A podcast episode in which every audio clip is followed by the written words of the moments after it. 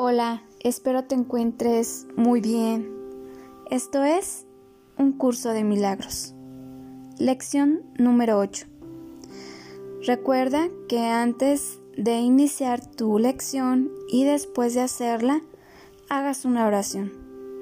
También te tomes el tiempo de realizar tres respiraciones profundas. Y comienza. Mi mente está absorbida con pensamientos del pasado.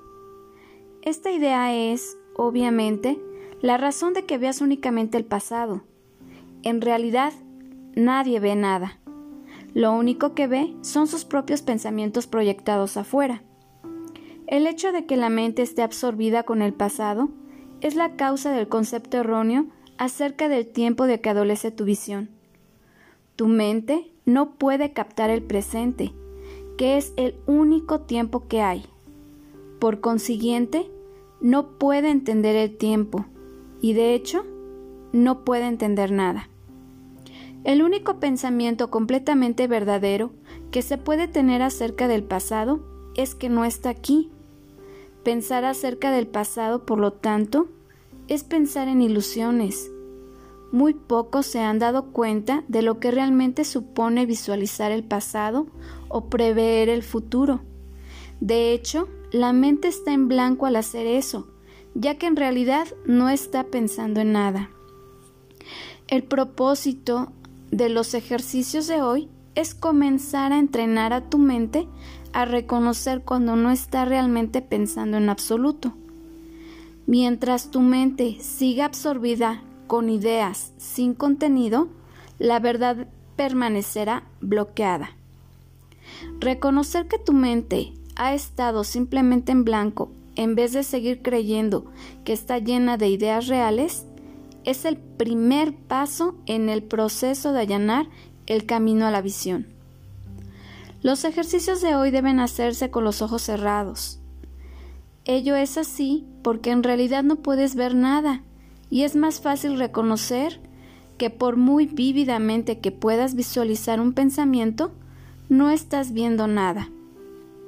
Con el mayor desapego que puedas, escudriña tu mente durante el habitual minuto más o menos, notando simplemente los pensamientos que allí encuentres. Nombra cada uno por la figura central que contenga y luego pasa al siguiente. Da inicio a la sesión de práctica diciendo, parece que estoy pensando en... Luego describe detalladamente cada uno de tus pensamientos. Por ejemplo, Parece que estoy pensando en nombras el nombre de la persona, en nombre del objeto, en nombre de la emoción. Y así sucesivamente, concluyendo al final del periodo de búsqueda mental con... Pero mi mente está absorbida con pensamientos del pasado. Esto puede hacerse cuatro o cinco veces en el transcurso del día a menos que te resulte irritante. Si te resulta difícil tres o cuatro veces es suficiente.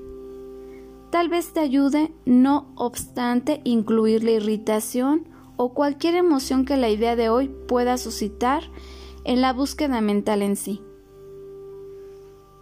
¿Qué me enseña esta lección?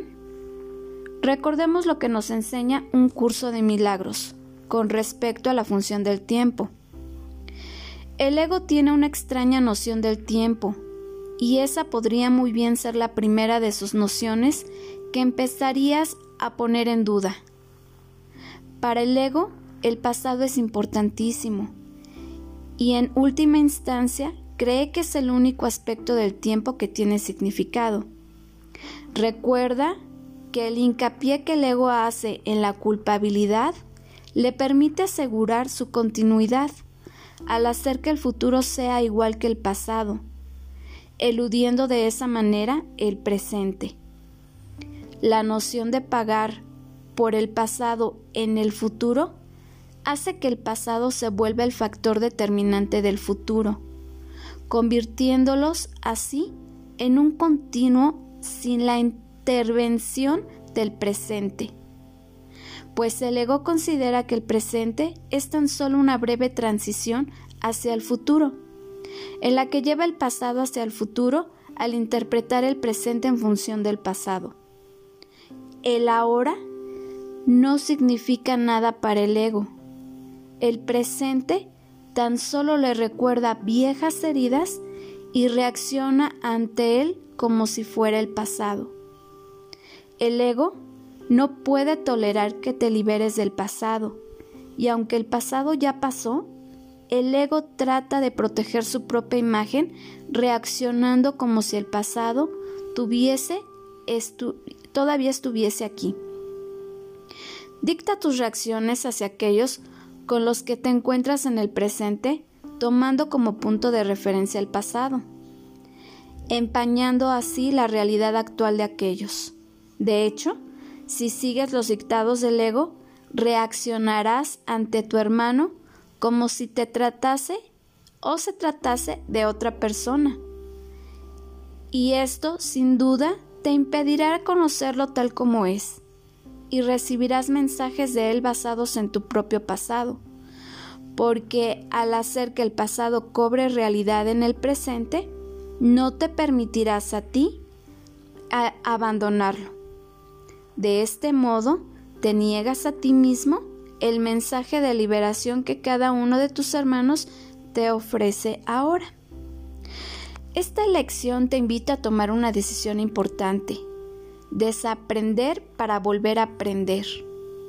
Desaprender todas las creencias adquiridas con relación a la función del tiempo y aprender que la mente es creadora cuando la mantenemos ocupada con pensamientos del pasado o del futuro, no puede llevar a cabo dicha labor, pues el espacio correspondiente al pasado ya ha sido utilizado y el espacio destinado para el futuro debemos utilizarlo para el presente, pues ese potencial futuro lo que viviremos en estado presente y entonces diremos que el resultado de nuestra acción es pasada. Debemos aprender que toda acción creadora se desarrolla en el estado presente y que cada tiempo presente es una invitación a crear, a crecer. Es un estado de ser continuo, eterno.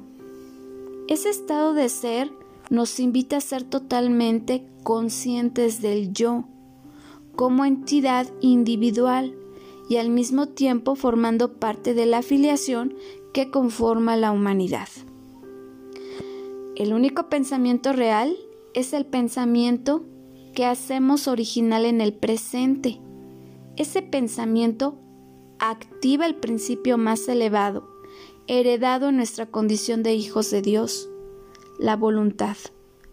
La voluntad creadora es el impulso motor que nos lleva a ser innovadores, Gracias a esa voluntad podemos elegir libremente.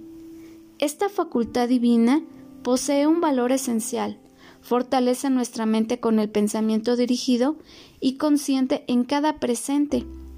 Es la clave para actuar creativamente. La dedicación que prestemos a este ejercicio fortalecerá mucho nuestra capacidad para controlar nuestra vida. Tan solo cuando invertimos la dirección de nuestro pensamiento y lo enfocamos en la expresión del yo espiritual, es cuando somos capaces de filtrar y controlar lo aprendido, y podemos dar una respuesta libre de juicios, condenatorios y activar de este modo el único juicio que debemos potenciar, la ilusión del ego, de la separación, de la dualidad. Como ejemplo, el comportamiento de nuestros hijos nos desespera. Con la lección de ayer tuvimos ocasión de hablar de lo que llamamos pasado reciente y pasado ancestral. Veíamos cómo las voces procedentes de esos ecos nos afectaban en el estado presente, condicionando nuestras respuestas. En esta ocasión vamos a volver a puntualizar la causa que nos lleva a creer en el tiempo, pues se convierte igualmente en el único fundamento que justifica la reencarnación en el escenario de la conciencia temporal. Esta causa, ya lo hemos visto anteriormente, que es la culpa. La noción de pagar por el pasado en el futuro hace que el pasado se vuelva el factor determinante del futuro, convirtiéndolos así en un continuo sin la intervención del presente. Cuando nos encontramos experimentando una relación conflictiva, en este caso con nuestro hijo, no estamos viendo el presente, en su lugar estamos reviviendo el pasado. Es nuestra mente, absorbida por los pensamientos del pasado, la que nos aporta un tipo de respuesta condicionada por el recuerdo ancestral de un pensamiento de culpa. Si en este momento tenemos presente que tenemos la opción de elegir entre revivir el pasado o vivir plenamente consciente de nuestro ahora, lo que significa que podamos liberarnos del condicionamiento del pasado y ver la situación con la mirada inocente e impecable que acompaña. Siempre, cada nuevo instante. Entonces y solo entonces seremos testigos del milagro, el cual, inspirado por el perdón, es capaz de colapsar el tiempo y evitar que el conflicto de relación que estamos reviviendo pierda su causa de culpa y el miedo quede liberado y alcance su condición perdida el amor. Lo que estamos haciendo es actuar como dioses en formación. Decidimos emplear nuestra voluntad y dirigir nuestra mente de una manera recta. Vivir en el sueño supone vivir múltiples experiencias desde la conciencia temporal estando todas ellas condicionadas por el pensamiento de culpa y del miedo. Saber que somos los soñadores de nuestros sueños es el primer paso para comenzar a tener sueños más felices. Esto será así hasta que se produzca nuestro despertar. Como reflexión, cuando tomas una decisión, ¿lo haces desde el presente o te dejas influenciar por el pasado. Bendiciones.